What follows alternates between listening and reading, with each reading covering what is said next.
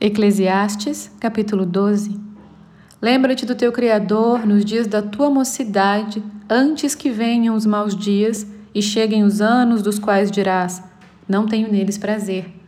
Antes que escureçam o sol, a lua e as estrelas do esplendor da tua vida, e tornem a vir as nuvens depois do aguaceiro. No dia em que tremerem os guardas da casa, os teus braços, e se curvarem os homens outrora fortes, as tuas pernas, e cessarem os teus moedores da boca, por já serem poucos, e se escurecerem os teus olhos nas janelas, e os teus lábios, quais portas da rua, se fecharem.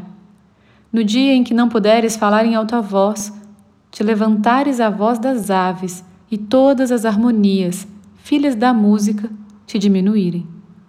Como também quando temeres o que é alto, e te espantares no caminho, e te embranqueceres, como floresce a amendoeira, e o gafanhoto te for um peso, e te perecer o apetite, porque vais à casa eterna, e os pranteadores andem rodeando pela praça.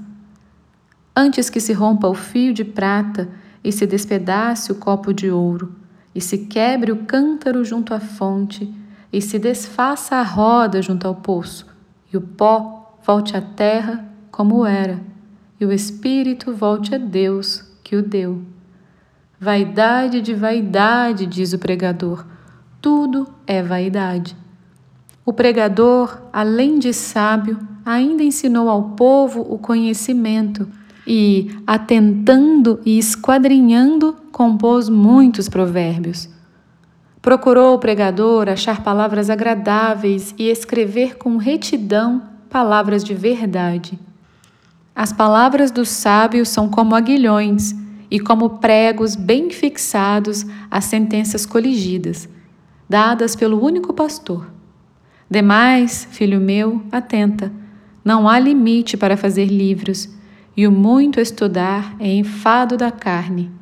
De tudo o que se tem ouvido, a suma é: teme a Deus e guarda os seus mandamentos, porque isto é o dever de todo homem porque Deus há de trazer a juízo todas as obras, até as que estão escondidas, quer sejam boas, quer sejam más.